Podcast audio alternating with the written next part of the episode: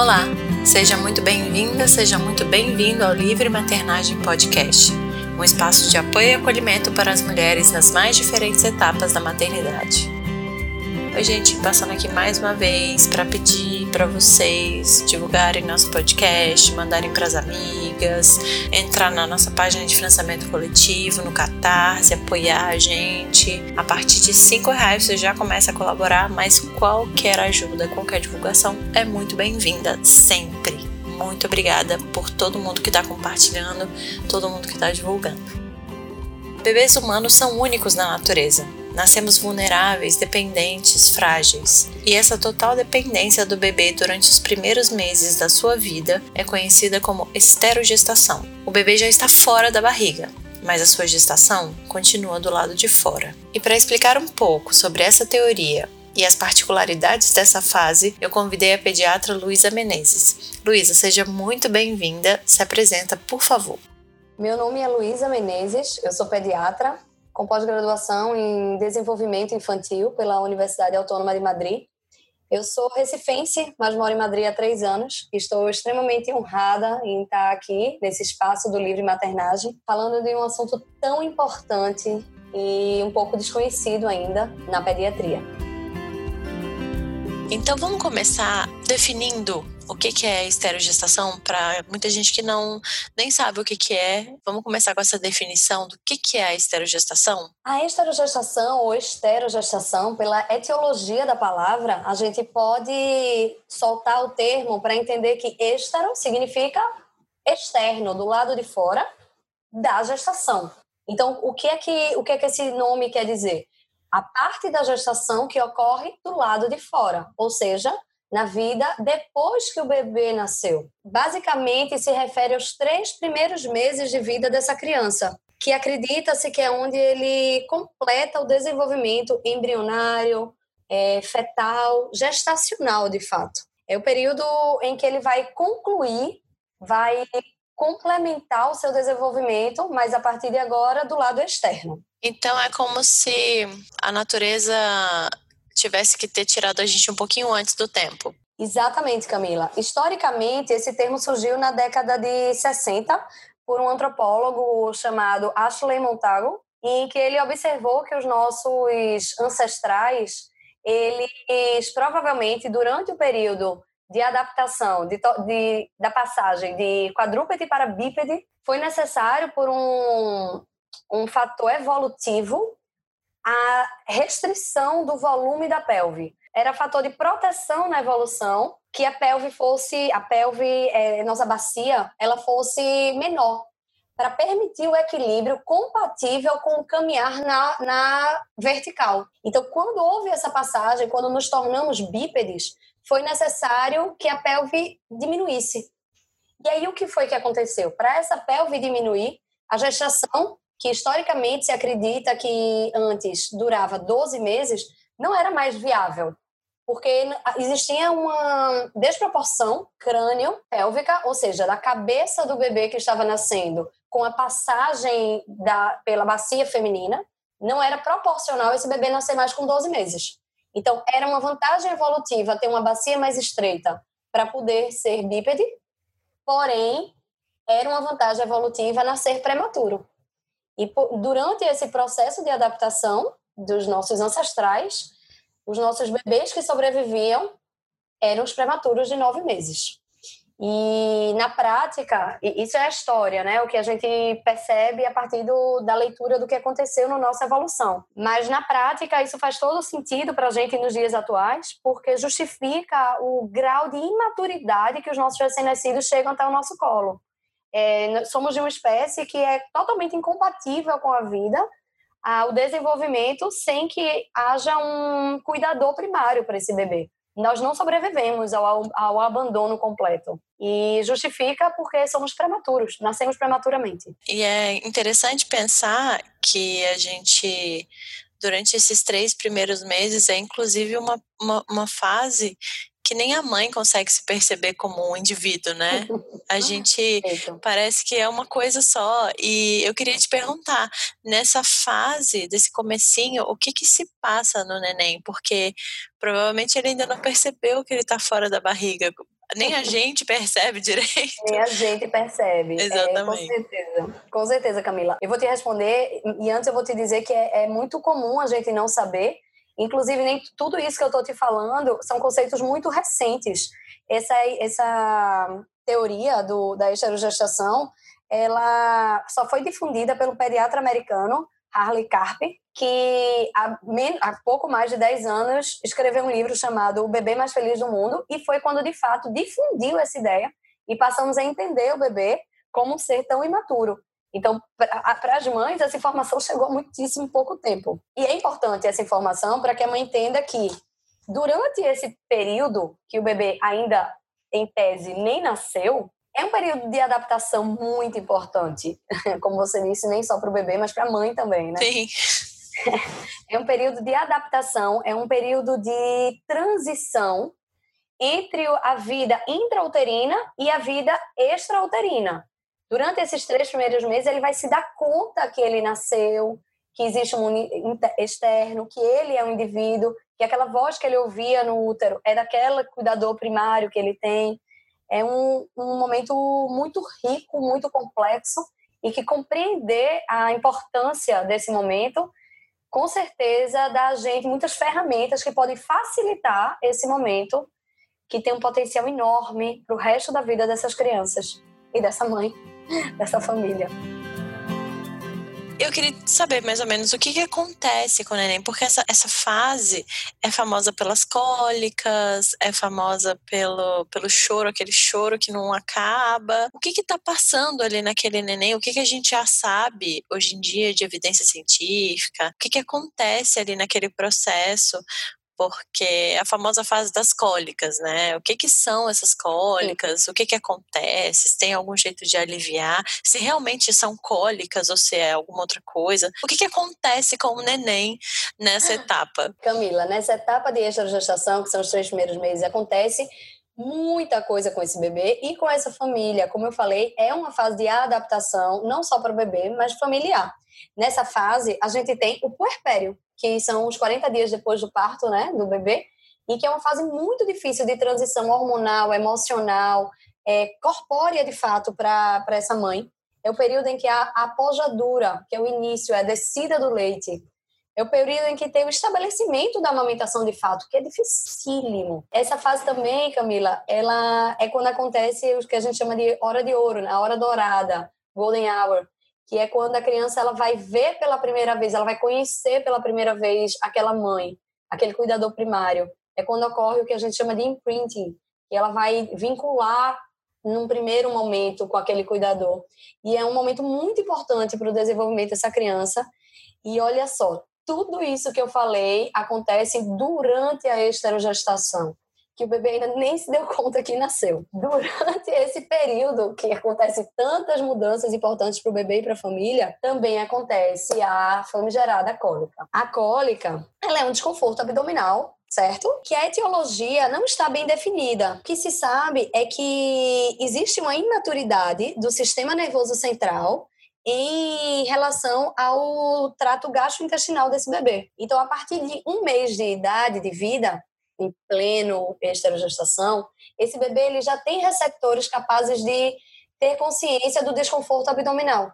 Então, é comum, em uma proporção de 30% dos bebês, que ocorra um desconforto abdominal intenso. Como você disse, será que tudo é cólica? Não, Camila, nem tudo é cólica. É diferente do que a vizinha e aquela tia do marido vai chegar em casa lhe dizendo, no primeiro dia que o bebê chorar muito, que ele está com cólica, para você ter uma ideia de que não é fácil, como parece, dar esse diagnóstico, a definição de fato da cólica se dá pelo pediatra quando o bebê chora três horas seguidas. Meu Deus. em um dia, durante um dia, por três dias na semana, durante três semanas. Então, é um diagnóstico tardio. Você vai dizer que esse bebê estava com cólica. Provavelmente então... até já passou quando, né? Perfeito, Camila. Provavelmente até já passou. E tem a hora da bruxa também, não tem? Que as pessoas Exato. falam que dá aquele, aquele choro de fim de tarde que não, não acaba. Exato, exato. E aí é onde se confunde é, a, o choro, qualquer choro do bebê com a cólica, né? E as pessoas, até para ajudar, dizem que é cólica. para tentar dar um nome, para tentar botar algum tipo de, de, resposta, dar algum tipo de resposta, mas não, nem tudo é cólica, né? Como eu falei, é um, é um diagnóstico um pouco complexo. E em relação à hora da bruxa, é, os estudos mostram que a cólica ela é extremamente associada a um processo biopsicossocial. Então, quanto mais angustiada está essa família com esse processo desse choro, que não sabemos a causa, né? Porque a mãe dá peito e não é, a mãe bota no colo e não passa, a mãe troca fralda e também não resolve. Então, essa angústia gerada por não entender essa linguagem corporal que o bebê está nos dando, deixa o ambiente dentro de casa estressante. Quanto mais estressada você está, estressados, né? O casal, está para, para acolher esse momento de, de, de, choro da criança é uma bola de neve. Então, quanto mais tranquila está o ambiente, mais fácil será de acalentar essa criança. Que falar é fácil, né, Camila? Quando você está sem dormir, amamentando, cansada, nesse processo de adaptação, é muito difícil você estar tá calma no final do dia que nós sabemos, né, a conhecida hora da bruxa, que é o horário final do dia em que as crianças no mundo inteiro apresentam uma irritabilidade, que na pediatria do comportamento a gente gosta de chamar de agitação psicomotora. Ela tem a ver com que a gente, com o acúmulo de informações que a criança teve durante todo o dia. Então, todo esse cansaço dessa criança no final do dia e cansaço também dos pais que cuidaram dessa criança durante todo o dia vira uma bola de neve e dá origem ao que a gente conhece popularmente como hora da bruxa. E muito comum a gente confunde com a cólica, né? Aqui em casa a gente fala que venceu, assim, dá uma determinada hora, parece que venceu, sabe? Começa, se, se não botar para dormir naquela hora, parece que o negócio desanda, assim. ah, venceu de, de caducar. De é, caducou, passou, passou, da hora de validade, assim. e Adorei essa ideia. É. Vou, vou usar. Camila, uma coisa muito importante de se falar é sobre o tratamento da cólica. Eu vejo com muita tristeza é, presente nos enxovais dessa, das mães gerado o tratamento farmacológico que se compra importado em gotinhas caríssimas, cada gota vale um, um, um peso em ouro, de um tratamento que se faz que basicamente são prebióticos. E esses prebióticos, eles existem naturalmente no canal de parto, que a criança pode ter acesso, pode ter contato a partir do nascimento do parto normal pela via vaginal, e também está presente no leite materno. Esses prebióticos, eles são fatores de proteção, de prevenção contra a cólica. E ele está presente naturalmente nessas duas possibilidades de contato, nessas duas janelas de oportunidade que o recém-nascido pode ter.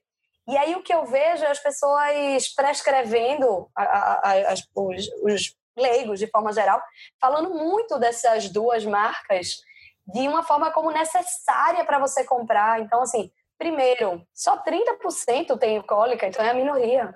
Segundo, vamos falar do, das formas naturais que a criança tem de ter esses prebióticos, sabe? Então eu, eu acompanho com muita tristeza a, a massificação dessas medicações sintéticas quando a gente tem de forma natural e que pode ser utilizada de uma forma preventiva no alívio dessa cólica, sabe? Eu não quero dizer com isso de forma alguma que essas medicações, esses prebióticos sintéticos não têm benefício. Veja só, para uma criança que não nasceu de parto normal, por uma cesárea bem, uma cesárea necessária, uma cesárea bem indicada, seja lá qual for o motivo, ou não pudesse ser amamentado também, vários motivos que a gente conhece, essa criança pode ter benefício desses prebióticos sintéticos, dessas benditas marcas. Mas não é, não é para se usar de rotina, não é para ter no kit básico de um recém-nascido, encomendar no enxoval frequente. Um caso muito específico, né? Um caso muito específico. Eu gostaria que as pessoas, todas as vezes que falassem o nome dessa marca, falassem também parto normal e amamentação. Talvez a gente saísse ganhando muito mais do que massificar o uso dessa medicação. Inclusive, os estudos mostram que essa medicação ela tem benefício quando ela é usada de forma contínua e por um longo período, que, como você mesma cantou essa pedra, talvez esse longo período já fosse o período que fizesse essa cólica passar. Porque um dos, das características da cólica é que ela é autolimitada, ou seja, ela tem um tempo de duração. Então, é até difícil saber se, de fato, essas medicações têm benefício. O uso do, uso do sling, por exemplo, ele ajuda nessa fase? Porque, vou falar minha experiência pessoal, assim, eu, eu botei tudo na conta do sling, sabe?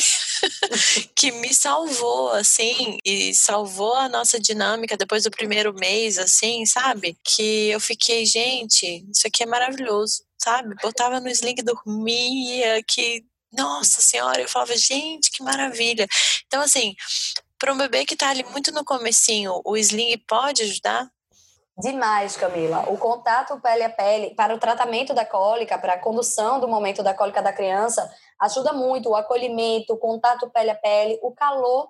A gente orienta que a mãe bote uma bolsinha quente, morna, no, no, na região abdominal do bebê, mas na verdade essa bolsinha térmica pode ser você mesma, né? Então, acalentar, abraçar, passar calor, passar carinho, é, estar ali apertadinho, a gente também diz que é interessante conter a criança, você apertar as perninhas. E no, no sling ela tem essa posição, né? Então, o sling ajuda demais. Assim como um ambiente mais tranquilo, como eu falei, porque tem um fator biopsicossocial, assim como uma tentativa de higiene do sono, ou seja, você não gerar estímulos desnecessários ao longo do dia para que a criança entenda o que é o dia, o que é a noite, para a gente começar a ensinar ela que ela já já vai dormir, que as luzes da, do, da cidade diminuíram e agora as luzes de casa também não serão acesas. Não vai haver estímulos sonoros, luminosos. Tudo isso ajuda a criança a ter um, o que a gente chama de higiene do sono. Uhum. Além de massagem, chantala, banho, ofurô, é, tudo isso ajuda bastante no processo da cólica e algumas coisas para ser evitadas. Por exemplo, os bicos artificiais. Eles comumente estão associados a maior chance da criança ter gases, né? Porque ela engole ar de uma maneira diferente do que ela faria no peito. E aí você acumula, né? A criança, além da cólica, ela tá com gás e aí realmente vira um fator a mais. Claro que eu falei, né? Os fatores preventivos, como parto normal e amamentação, que já tem os prebióticos naturais que diminuem a chance de desenvolvimento da cólica nessas crianças. Eu já ouvi muito falar que nessa etapa, bom a gente tentar sempre refazer aquele cenário intrauterino, né? E aí você falou do ofurô, eu lembrei também daquelas, daqueles sons, daqueles que chamam white noises, né? que é aqueles sons de, sei lá, barulho de secador de cabelo, é, barulho de estática, não sei, alguns barulhos. Então, assim, é interessante fazer essa, essa tentativa de replicar a, aqui fora um ambiente intrauterino. Como é que uma, a gente pode fazer isso? Camila, é, tudo isso que você falou é importantíssimo e essas informações ajudam muito a mulher a vivenciar esse período de transição, de adaptação do bebê, quando ela começa a compreender que a, o, o começo da vida da criança não foi no parto. Né? Se fala muito nos mil dias, nos primeiros mil dias da criança, e comumente se acredita que o dia 1, um, né, o D0 foi ali o parto, e não é. O D0 é 270 dias antes do parto, que é quando, de fato, a gestação começa. Durante os nove meses, que são em média 270 dias, a vida desse bebê já começou. E ele vivenciou muita coisa nesses nove meses dentro da barriga. Ele conheceu a voz da mãe, ele conheceu a melodia do, do idioma que se fala no, na tribo né, que ele está inserido. Ele, ele tem calor, ele tem uma livre demanda nutricional, ele tem o tato, ele consegue já sentir o, a pressão da mão da mãe, do, de, do cuidador que estiver perto dele. E tudo isso faz com que ele se familiarize com o mundo externo a partir dessa, dessa vivência intrauterina. Quando ele nasce e reconhece esses fatores, gera nele uma segurança, uma sensação de pertencimento, de reconhecimento do que ele vivenciava na vida intrauterina. Então, todas essas características que mimetizam a vivência intrauterina são fatores de proteção, são fatores de uma adaptação respeitosa, paulatina, ideal, neurocompatível com o desenvolvimento de uma criança. Então, é sim muito interessante a gente praticar essas atividades né, que, que geram essa comparação, como colo, acolhimento, sling, calor humano, vozes, tudo que ele vivenciava, os sons, né? Não só as vozes, como os barulhinhos que ele ouvia, né? O shhh, que no mundo inteiro se acalenta crianças fazendo instintivamente o shhh. Sim. Justamente por essa questão. É porque é muito interessante isso que você falou. Se era para a gente estar, tá, era para era para esse bebê estar tá na barriga ainda, porque ele, por uma questão evolutiva, nasceu antes, é nada mais que se espere esse tempo até ele ter maturidade para poder, enfim, viver a vida aqui fora de uma forma plena, né? E não, então, enfim, respeitando esse, essa, essa etapa, né? Porque em tese era para ele estar tá dentro da barriga e não fora, né? Nessa etapa, qual a importância? Assim, a gente sabe que a amamentação é importante em todas as fases da vida nesses dois primeiros anos, né? Mas qual a importância da amamentação em livre demanda nesse primeiro momento? A alimentação da criança intrauterina, ela é livre demanda, né? Tudo que ele precisa, ele absorve a partir do cordão umbilical, a partir dos nutrientes que a mãe permite, né, que ele que ele absorva. Ele faz isso quando ele quer, de acordo com a demanda dele, com a necessidade dele. E quando ele nasce, a maior função dele, a maior necessidade da vida dele é ser alimentado. Tanto é que a criança, instintivamente, o recém-nascido, com segundos após o nascimento, instintivamente ele vai buscar o peito. Ele vai se dirigir a, ao que ele reconhece através do cheiro, através do olfato dele, que nasce extremamente desenvolvido, ele vai buscar essa alimentação. Então, a amamentação durante a esterogestação além de, obviamente, o benefício nutricional, né? Que vai garantir a ele que ele vai sobreviver, que ele não vai ter hipoglicemia, que ele, de fato, vai estar nutricionalmente é, apto para sobreviver. Mas, além disso, a livre demanda dessa, a, dessa amamentação vai permitir a ele uma sensação de, novamente, de pertencimento, porque era como ele estava sendo alimentado em livre demanda, de acordo com a necessidade dele. Praticar livre demanda da amamentação é manter o formato de alimentação que ele estava tendo na vida intrauterina. Esse é o benefício para a criança, mas tem um benefício, esse é o benefício para a criança a curto prazo. Mas tem um benefício para a criança a longo prazo que a livre demanda praticada no começo da amamentação, ela está diretamente relacionada com a produção. Como a gente sabe, peito não é estoque, é fábrica. Então, uhum. quanto mais o bebê mama, mais o, aquele, aquela dupla vai conseguir a produção do leite. Então, se a, a produção for garantida de forma livre, intensa no início, tem mais chance de sucesso no futuro.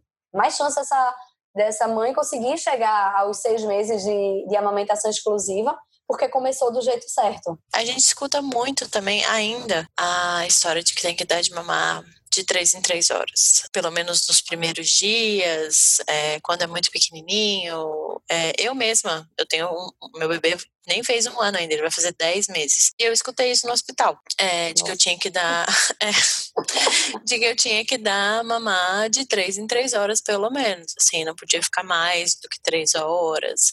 Isso é verdade? Tem algum embasamento científico? Tem algum porquê das pessoas ainda falarem que tem que dar mamar de três em três horas? É, Camila, essa resposta eu vou te dar em, em duas, em duas etapas. Primeiro eu vou te dizer que, dependendo de cada caso, você individualizando cada caso, pode sim ser necessário indicar que essa gestante, caso o bebê não busque o peito dentro de três horas, ela ofereça, ela, ela estimule a criança. Mas aí são casos de bebê baixo peso, prematuro, que apresentaram risco de hipoglicemia, que apresentaram de fato hipoglicemia, são casos individualizados e que houve algum tipo de desidratação e que, enfim, algum motivo que leve, caso a criança durma mais de três horas, você de fato está autorizado, deve ser estimulado que você promova essa amamentação, tá? Mas são casos isolados e geralmente que ocorrem nas primeiras semanas de vida desse bebê. A partir do momento, agora a segunda etapa da resposta, a partir do momento que a criança já tem o, a, a amamentação já está bem estabelecida, ah, ele está com ganho ponderal adequado, já recebeu alta da maternidade, não está com nenhum tipo de risco nutricional, você não precisa da, de reloginho três, três horas. Se o bebê quer dormir quatro horas seguidas, que bom, você não precisa dar de reloginho de forma alguma. Então, nessa segunda fase, não, você, você dê em livre demanda. Quando o bebê procurar o peito, aí você vai amamentar. Agora, se o bebê quer mamar de hora em hora, independente de ser no começo da vida, se ele está com risco ou não, ou no final, você pode sim dar de hora em hora. É comum que a criança, quando está em salto de desenvolvimento, quando está passando por algum processo de, de, de, de, pico, ela necessite de peito de hora em hora. E você não vai dizer, não, querido, tome aqui esse reloginho, daqui a duas horas mamãe volta. De forma alguma. De forma alguma. A livre demanda não, não tem relógio. E quando a gente dá um relógio, é unicamente para não passar dessas três horas, porque a criança está com algum risco. É, eu lembro que da minha filha a mais velha, quando eu consegui desapegar do relógio, foi. Nossa, foi maravilhoso. Libertador? Libertador demais. Camila, tem outra questão importante em relação a essa livre demanda no início da vida, que é para a mãe. É, sem dúvida, é libertador saber que a gente não precisa olhar o reloginho para amamentar, mas também tem um benefício hormonal. A ocitocina, que é conhecida como hormônio do amor, ela é produzida, é associada à produção e à liberação desse hormônio com o ato da amamentação. Então, se a gente amamenta em livre demanda, a gente também produz ocitocina em livre demanda. E qual o benefício dessa produção? É que a ocitocina, ela está associada ao vínculo, à empatia, ao apego é a partir desse processo da ocitocina em que vai se criar uma relação entre a mãe e a criança de uma forma potencialmente muito poderosa, muito grande para essa relação. Ela vai gerar arcabouços de defesa que vão dar, vão desenvolver as relações afetivas dessa criança para o resto da vida dela. Então, potencializar essa produção de ocitocina durante a amamentação é sem dúvida uma, um instrumento muito importante para um desenvolvimento neurocompatível dessa criança. Durante esses três primeiros meses, durante a esterogestação, quais são os cuidados com o bebê nessa etapa? Bem, nessa etapa, o, os cuidados do bebê parecem, a curto, olhando de uma forma mais rasa, parece simples. Você precisa acolher essa criança nas suas necessidades básicas, ou seja, nutrir, ou seja, limpar, trocar fralda, botar para dormir. Parece tudo muito simples, né? Dar um banho. Mas é importante entender que esses cuidados básicos dessa criança é muito complexo para um ser que não tem consciência ainda que nasceu. Então, vamos tentar se botar no lugar desse bebê e enxergar o que é um banho para esse bebê. Nossa, o que é água? O que é aquele barulho? Então, tudo é estímulo. Colocar roupinha, colocar fralda. Pois é, tudo é um estímulo muito grande. Tudo, é, muitas mães no, no, meu, na minha prática clínica me dizem, ah, porque ele odeia trocar fralda. Gente, você botou ele ali num lugar gelado, numa posição que ele não está acolhido. É, é, é difícil para ele. Então, entender que os cuidados do bebê parecem básicos e que a gente vai fazer em receita de bolo, mas para a criança é, é, é a primeira vez que ela tem contato com a água, né? E é a primeira vez que ela tem contato com tudo aquilo, as primeiras vezes, né? E tudo isso associado ao fato que ela ainda não tem uma maturidade neurológica para compreender nem que nasceu. Então, os cuidados são básicos para a sociedade, mas são grandes passos para esse bebê. e nesse processo, que, que pode ser, quais são os melhores aliados da mãe durante essa, essa fase? Porque essa é uma fase que pode ser muito desgastante para uma mãe, né? Ter recursos ou rituais ou até uma rede de apoio que possa ajudar ela, o que, que ela pode ter para amenizar a, o caos que se instala nessa fase? Camila, eu acho que o principal aliado de uma família para vivenciar essa transição da esterogestação, sem dúvida, é a informação. A informação não de uma forma que vai escravizar essa família, que vai gerar uma. vai engessar o formato familiar desse núcleo, mas num formato de guiar, de orientar, de explicar o que está acontecendo, de ajustar as expectativas para a realidade. Então, você compreender, por exemplo, a importância dos mil dias, né? Da, como eu falei, do, do, que começa durante a gestação, passa pela extra-gestação e, se, e decorre nos dois primeiros anos de vida dessa criança, totalizando mil dias, você compreender a importância desse processo, sem dúvida, lhe acalenta a prever o que está lhe esperando, Claro que teoria e prática não andam de mãos dadas exatamente, mas sem dúvida ajuda a, a guiar essa família. É, por exemplo, uma informação que eu acho super interessante de ser dada, que é, ao meu ver pode ajudar na esterogestação, é que vários estudos mostram que a criança ela não, não nasce como uma página em branco, né? Ela já nasce com todas as informações que ela recebeu do meio externo durante a gestação. Uhum. Então, tem um, um, trabalho que eu gosto muito, um estudo que eu gosto muito, que ele pediu para algumas gestantes é, lerem livros para a barriga, enquanto seus bebês ainda estavam na barriga. E elas liam um determinado livro, uma determinada estrofe, tantas vezes, é, todos os dias, durante um determinado tempo.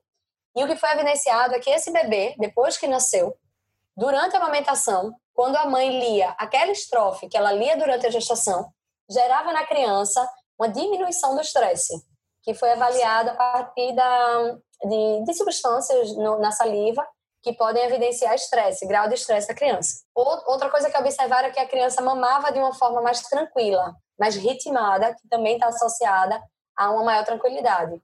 Então, uma ferramenta que era utilizada durante a gestação gerava na criança, depois de nascido, uma sensação de pertencimento, de segurança, reconhecimento, de tranquilidade. Então, esse tipo de informação que parece bastante simples, bastante razoável, que uma gestante leia, quando possível, cinco minutinhos. Mas, de repente, isso que parece pouco durante a gestação vira uma ferramenta importantíssima para tranquilizar esse bebê num momento de maior angústia. Então, essa informação é, é plausível de ser realizada. Assim como esse estudo do livro, outros estudos foram feitos, como música, é, que os bebês de fato reconhecem música, que os bebês eles reconhecem o tato. Em relação ao tato, os estudos mostraram que crianças que as mães foram estimuladas, foram orientadas a praticar a carícia na barriga durante né, o período da gestação, essas crianças, ao nascerem, elas eram mais acalentáveis. Elas tinham uma relação com o tato mais bem desenvolvida. Então, uma criança que ela é mais, mais fácil de ser acalmada, de ser tranquilizada no colo, sem dúvida é uma ferramenta que você tem. Então, estimular que essa gestante leia para a barriga, cante para a barriga, acaricie a barriga, são ferramentas importantes que ela vai poder usar durante o período da esterogestação. Faça um adendo que não necessariamente é a gestante, tá? Os pais podem participar desse processo. As crianças, os recém-nascidos, os estudos mostram que eles reconhecem os cuidadores mais participativos. Então, se esse pai chega do trabalho e consegue conversar com a barriga, com o bebê que está lá dentro, ele também pode usar essa ferramenta durante o período de extra-gestação. Camila, e nessa questão do, dos aliados que eu, que eu te falei, que eu acho que a informação é mais importante, é, eu acho válido a gente, nessa informação, ajustar as expectativas. Um casal, uma família que está preparada, que está consciente, preparado nunca estamos, mas que está consciente dos desafios, das dificuldades, que a privação de sono é um processo que vai ser, ser vivenciada, que a amamentação não começa de uma forma leve, que bebê chora, que bebê chora muito, que é cansativo, que é exaustivo, que vai ser necessário sacrifícios, vai ser necessário abrir mão, que esse casal vai estar temporariamente comprometido nas suas individualidades, como casal e como pessoas. Então, você ajustar essa realidade é, é muito importante como um aliado da consciência da parentalidade, no sentido de você, obviamente, é inerente à, à natureza humana você projetar na criança, no filho, seus sonhos, suas expectativas, mas você reconhecer que nem todas essas projeções vão ser possíveis, sem dúvida ajuda a botar o pé no chão a entender que o processo nem sempre é fácil. É, eu detesto quando as pessoas dizem lua, lua de leite, né? Que existe a lua de mel do casal e quando o bebê chega, a família vivencia uma lua de leite. Gente, de, de, lua de mel e de leite não tem nada. Não tem nada, gente. não tem nada. Então vamos baixar essas expectativas e ajustar. Sem dúvida, é um aliado nesse processo de adaptação que eu insisto, não é só uma extragestação da criança, é uma extragestação da família. E como se pode se proteger a partir dessa informação, que é um aliado, é você tecer a sua rede, por exemplo. É você preparar a rede de apoio que vai amparar esse casal. É você pensar no que talvez falte. Por exemplo, preparar, deixar a comida pronta, combinar com, com alguém, caso não tenha acesso a um funcionário, que é o caso da, de dos expatriados, por exemplo, é você ver se alguém da família pode ir lá acolher, é você fazer acordos com o seu marido, é você planejar um período que o marido consiga. A gente sabe que a licença paternidade não é uma realidade na maioria dos países, mas você planejar que seja um período de férias, é você, de fato, preparar diante das expectativas reais essa família para receber essa criança que não, não vai vir da forma idealizada que a gente gostaria, mas que vai vir de uma forma possível e muitas vezes, a maioria das vezes, o, o possível chega a ser melhor do que nos nossos sonhos. Ah, com certeza. Que a gente tem essa cartilha, né? É, hoje na internet a gente tem tanta informação, é tanta regra, tanta coisa que tem que fazer, ou não pode isso, não pode aquilo, não pode fazer isso, tem que fazer isso, tem que fazer isso outro. E a gente fica assim sobrecarregada às vezes de tanta informação e a gente deixa de levar em conta o que o que é ideal e o que é possível. Então, é, como a gente pega essa teoria da esterogestação, como a gente pega esse, esse momento que é tão delicado na vida de um bebê, informa essa mulher de que existem cuidados específicos, existe um momento específico, mas sem levar a mãe para esse lugar da culpa, para esse lugar da quase que uma angústia, né? Do tipo, ah, se eu não fizer tal coisa, ele vai acontecer isso. Como é que a gente aborda esse assunto sem trazer mais uma carga para essa para essa mulher que que já está vivendo grandes mudanças na sua vida? Camila, eu fico muito contente que essa pergunta apareceu ao longo dessa discussão sobre a esterogestação, porque sem dúvida essa cobrança parental muitas vezes direciona essa família para extremos potencialmente muito perigosos. É, eu gosto muito de, sempre que eu vou falar com os pais, com meus, as famílias dos meus pacientes, falar em caminho do meio. Eu pratico uma medicina baseada em evidência científica, mas gosto sempre de frisar que, mais que isso, eu explico a importância da vivência afetiva. E essa vivência afetiva, ela não é, ela não é vivenciada a partir do ideal, e sim do possível. Nem como diz um Instagram que eu gosto muito, respira que vai passar, o ideal nem sempre é real. Então, é muito importante a gente entender que a informação ela vem para ser um norte, para ser um guia, para ser uma orientação. Muitas vezes vem para nos dar força para algo que a gente já acredita, né? A gente quer, quer praticar uma maternidade de uma forma e aí aquela informação vem para nos dar mais força para fazer aquilo, para ser um, um, aliado, mas de forma nenhuma para ser um inimigo. Se essa informação está vindo para ser inimiga, essa informação não está te servindo. Se ela não faz sentido dentro do seu núcleo, dentro da sua família, dentro do seu contexto, ela, ela não vai ser praticada de uma forma saudável. Então, é, é muito importante a gente promover a informação, mas sempre lembrar que nem sempre ela é possível. Então, fico muito contente que um, um espaço como Livre Maternagem tenha essa sensibilidade de promover a informação, mas demonstrando empatia com a possibilidade de que essa formação não consiga, essa teoria não consiga ser posta em prática. Sim, porque a gente tem que levar em conta as diferentes realidades, né? A gente não vai conseguir fazer 100% de tudo que a gente vê na internet. E, e o que eu sinto, por exemplo, na minha primeira gestação, na minha primeira filha, eu sentia muito era essa sensação de culpa, de meu Deus, se eu não fizer isso, eu vou, vou lá na frente, vai acontecer tal coisa.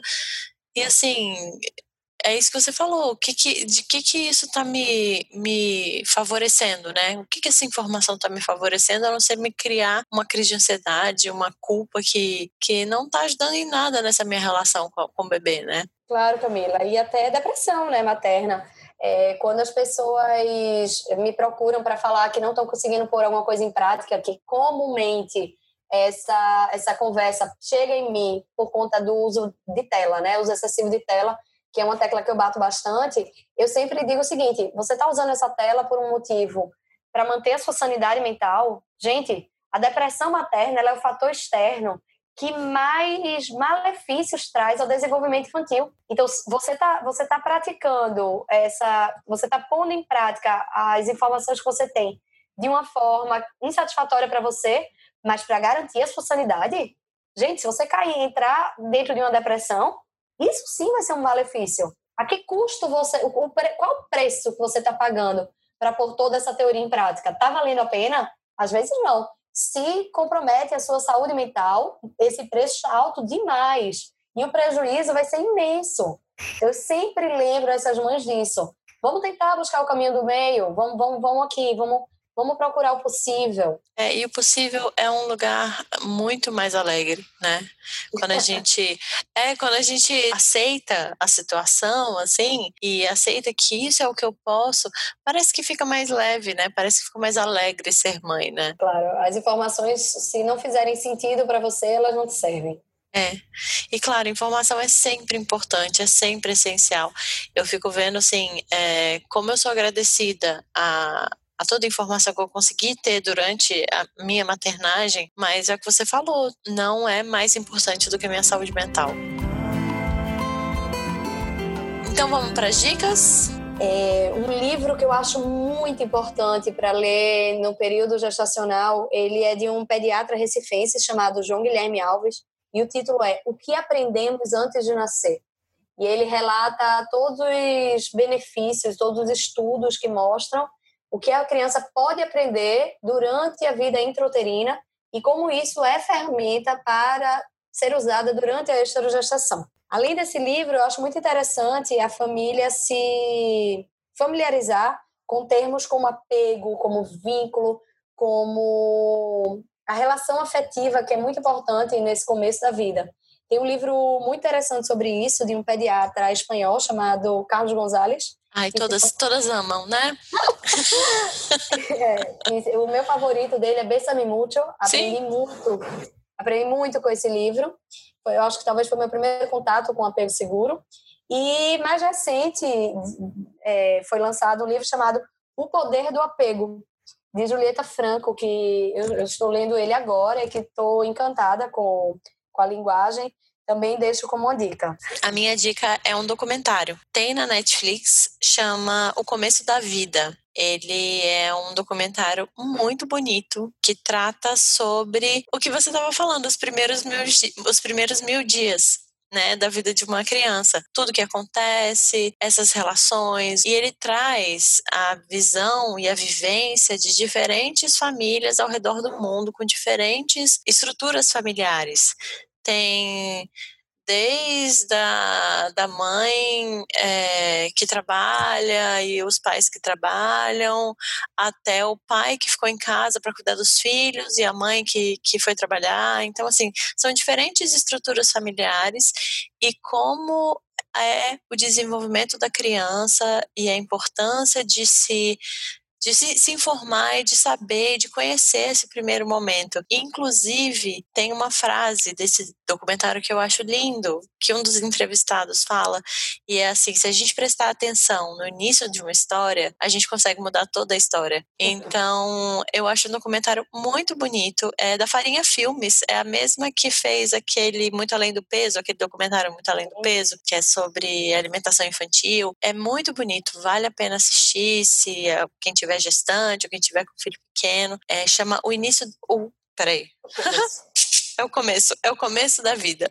Assine embaixo da sua dica e acrescento que esse documentário ele também virou uma série e que a série também é excepcional. Existe, são cenas que não, não foram para o documentário completo e ele está dividido em vários temas. Se eu não me engano, são seis. Também está disponível na Netflix e também indico muitíssimo, prescrevo essa série juntamente com o documentário. Então é isso. Luísa, agora, esse espaço aqui no final é para as pessoas poderem te achar. Onde é que as pessoas te acham? Camila, esse tema me encanta muito e eu falo muito sobre isso no meu espaço de Instagram profissional que se chama Infância Fora da Caixa, que eu faço postagens baseadas em evidência científica e também em vivência afetiva de uma mãe. Então, quem tiver interesse, procura lá no meu Instagram, Infância Fora da Caixa, que vai ser um, uma honra compartilhar com mais pessoas essa, os benefícios da consciência dos mil dias. É isso, gente. A gente fica por aqui. Se você tem alguma sugestão, crítica, elogio, já sabe, manda um e-mail pra gente, livrematernagempodcast.gmail.com ou fala com a gente pelas nossas redes sociais, no Instagram, que é o arroba livrematernagem, ou na nossa página no Facebook. Eu espero vocês no próximo episódio.